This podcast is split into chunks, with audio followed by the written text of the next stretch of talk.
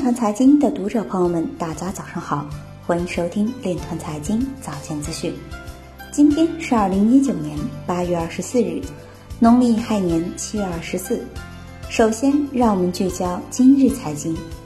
伦敦商事法院在对一起加密货币黑客案件的临时判决中，将比特币视为财产。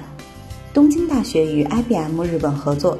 将区块链等技术和人文社会学科相结合，以创新新社会模式。央行表示，具备数字货币特征的电子支付工具研发工作取得阶段性进展。广州市海珠公证处上线粤港澳大湾区首个区块链分布式公证系统。The Block 创始人称其 Coinbase 账号已被冻结二十二天，至今仍未处理完毕。北京互联网法院将探索采用区块链等开发执行平台。威神曾因为十三个 ICO 项目站台，再次遭受批评。网友称 ETH 社区在掩盖事实。厦门日报表示，厦门自贸片区探路区块链贸易金融。胡继业表示，深圳先行研究数字货币可以加速实体经济与数字经济相互融合。互金协会秘书长表示。区块链等科技在与金融融合，日益成为金融创新方面竞争逐利的着力点。今日财经就到这里，下面我们来聊一聊关于区块链的那些事儿。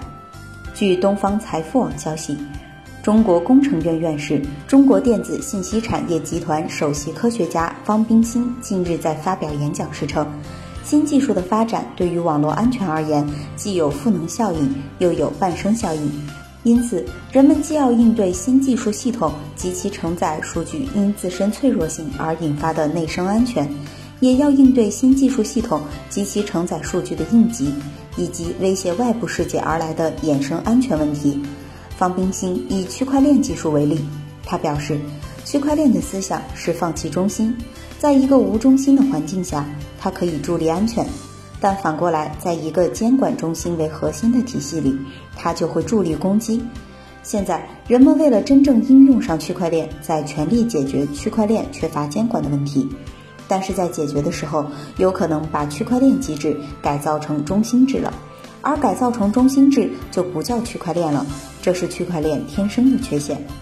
以上就是今天链团财经早间资讯的全部内容，感谢您的关注与支持。